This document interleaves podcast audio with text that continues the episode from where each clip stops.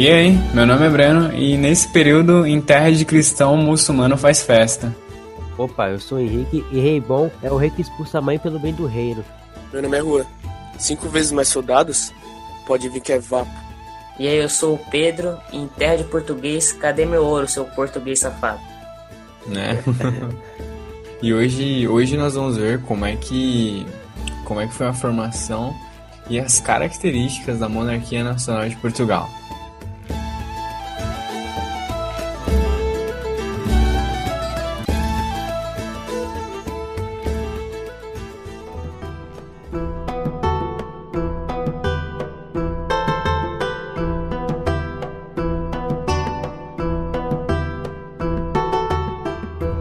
Nesse primeiro bloco do podcast, vamos falar a respeito do contexto da época que levou logo mais tarde à centralização portuguesa. No século VIII depois de Cristo, a Península Ibérica era dominada majoritariamente pelo reino visigótico. Esse período é caracterizado pela invasão muçulmana na península. Esses muçulmanos que invadiram a Península Ibérica eram os mouros. Eles foram um povo africano que viveu onde atualmente fica o Marrocos e a parte ocidental da Argélia.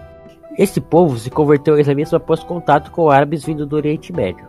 É, e essa invasão dos mouros ela foi longa na duração, já que ela durou muitos anos e foi muito rápida na conquista. Foram rápidos no gatilho e levaram apenas três anos para conquistarem os territórios da Península Ibérica. E é um fato curioso: o povo da península, os visigodos, permitiram a entrada dos muçulmanos. O que aconteceu foi que esse reino estava em disputas internas, uma espécie de guerra civil. Por causa dessa rivalidade, uma facção de visigodos pediu ajuda ao líder dos mouros, que dominava o norte da África. E o líder do nosso querido povo mouro não só atendeu o pedido, como também aproveitou para tomar boa parte da Península Ibérica. É, os visigodos estavam tendo conflitos internos religiosos. E bom, os muçulmanos chegaram pelo sul, pelo Estreito de Gibraltar, e essa batalha, bicho, os muçulmanos chegaram descendo o sarrafo em todo o mundo. Essa foi a Batalha de Guadalete, em 31 de julho de 711. Ela ocorreu às margens do rio Guadalete, daí vem o nome, no sul da atual Espanha. E aí, os muçulmanos eles venceram, marcando o fim do reino visigótico. Mas, olha aí, o reino foi pra vala. Mas os visigodos, pelo menos uma parcela desse povo sobreviveu e a gente vai continuar falando deles daqui para frente, porque eles são muito importantes para esse tema, para a centralização de Portugal.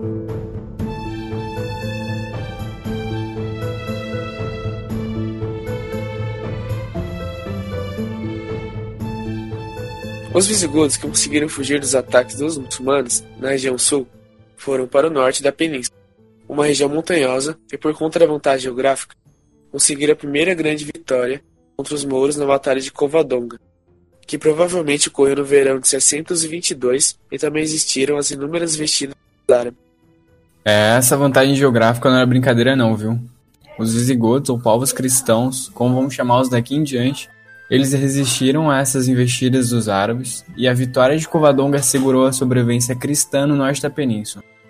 E essa batalha é considerada por muitos autores como o início da Reconquista. E bom, foi nesse contexto que foi fundado o Reino das Astúrias, vai dar início a muitos outros reinos. E aí, sem mais avanço naquela região, os mouros deixaram, deixaram entre aspas, aquela região de lado e continuaram em direção norte. Ali lá em cima, bem na direita, se você for olhar o mapa. Já estavam saindo da península e chegaram no território franco, onde foram contidos na Batalha de Tours ou Batalha de Poitiers, em 732, e acabaram recuando e se estabelecendo na península sem mais avanços. Os muçulmanos ficaram na região por quase oito séculos, e durante o seu domínio, os povos cristãos ficaram restritos ao norte da península, foi só a partir do século XI, pouco a pouco, que eles foram conseguindo ter algum resultado e ampliando o seu território.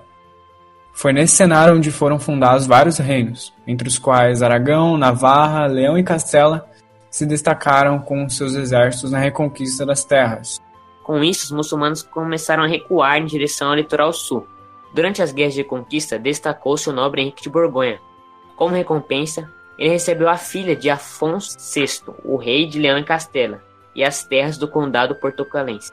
Em 1139, o filho de Borgonha, Afonso Henriques, se proclamou então rei de Portugal, tendo seus laços com Leão e Castela. É, mas não foi tão simples assim. Quando o conde de Portugal, Henrique de Borgonha, morreu em 1112, Teresa de Leão, mãe de Afonso, assume o governo do condado acreditando que este lhe pertencia por direito, mais do que a qualquer um. Lembra que o pai da Teresa, Afonso VI de Leão e Castela, deu para Henrique de Borgonha, por seus feitos as terras do condado de Portugal e a mão de sua filha? Pois é, ela está reivindicando. E não só por isso, ela também assumiu porque seu filho, Afonso, ainda não tinha idade. As divergências eclodiram quando Teresa associou ao governo o conde galego Bermudo Pérez e seu irmão Fernão Pérez. E aí, a crescente influência dos condes galegos no governo do condado portugalense levou à revolta de 1128. E quem os revoltosos escolheram para liderá-los? Afonso Henriques, filho de Henrique de Borgonha e de Teresa de Leão. Essa revolta é conhecida como Batalha de São Memede, pois ocorreu no campo de São Memede e ela realmente foi travada entre mãe e filha. Afonso com as tropas dos barões portucalenses contra as tropas do conde galego Fernão Pérez e Teresa de Leão. Afonso Henriques saiu vitorioso e proclamou-se rei de Portugal, com o apoio das suas tropas. Sendo a independência portuguesa reconhecida em 1179 pelo Papa Alexandre III, Caraca, o cara matou a própria mãe? Não, ela só fugiu, entre aspas. Ela abandonou o governo condal e há rumores que ela teria sido aprisionada no castelo de Lanhoso, em Braga. Tendo início assim a dinastia de Borgonha. Afonso Henriques, o Conquistador, estendeu seus domínios para o sul, até o rio Tejo, e aí fez de Lisboa sua capital.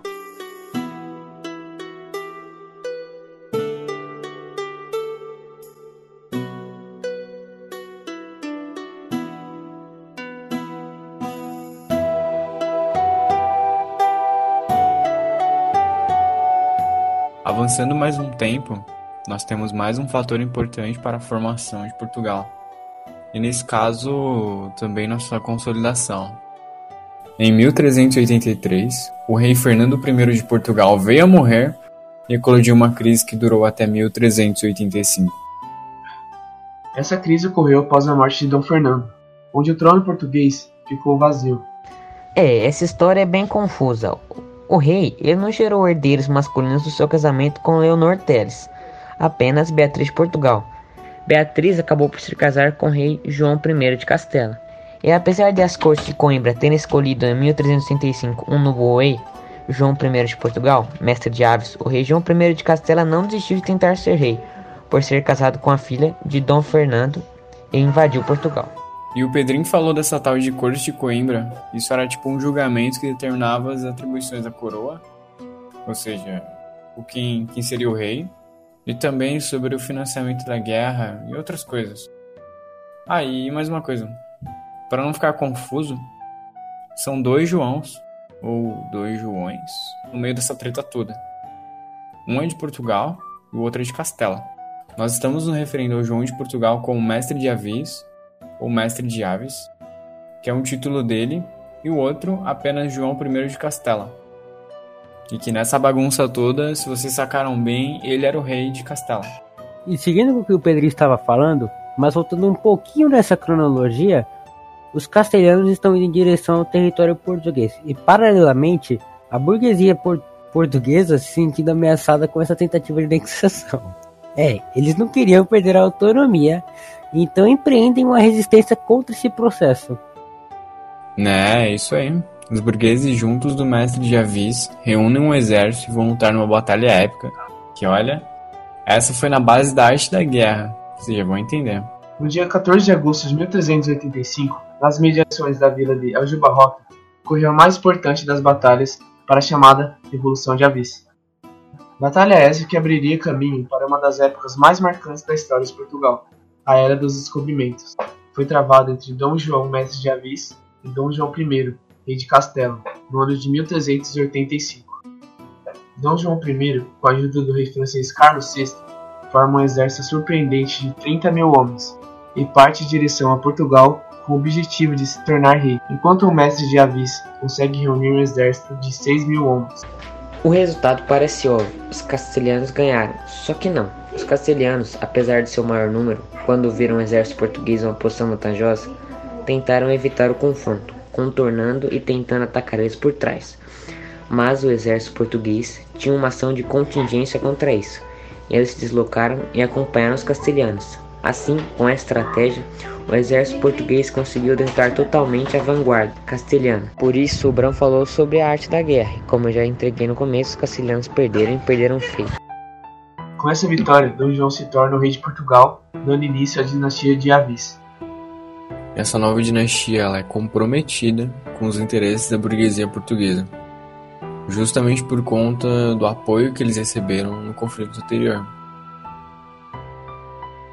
E com isso, o Estado português se fortaleceu com o franco desenvolvimento das atividades mercantis e a cobrança sistemática de impostos. Esse desenvolvimento econômico promoveu o pioneirismo de Portugal na expansão marítima ao longo do século XV.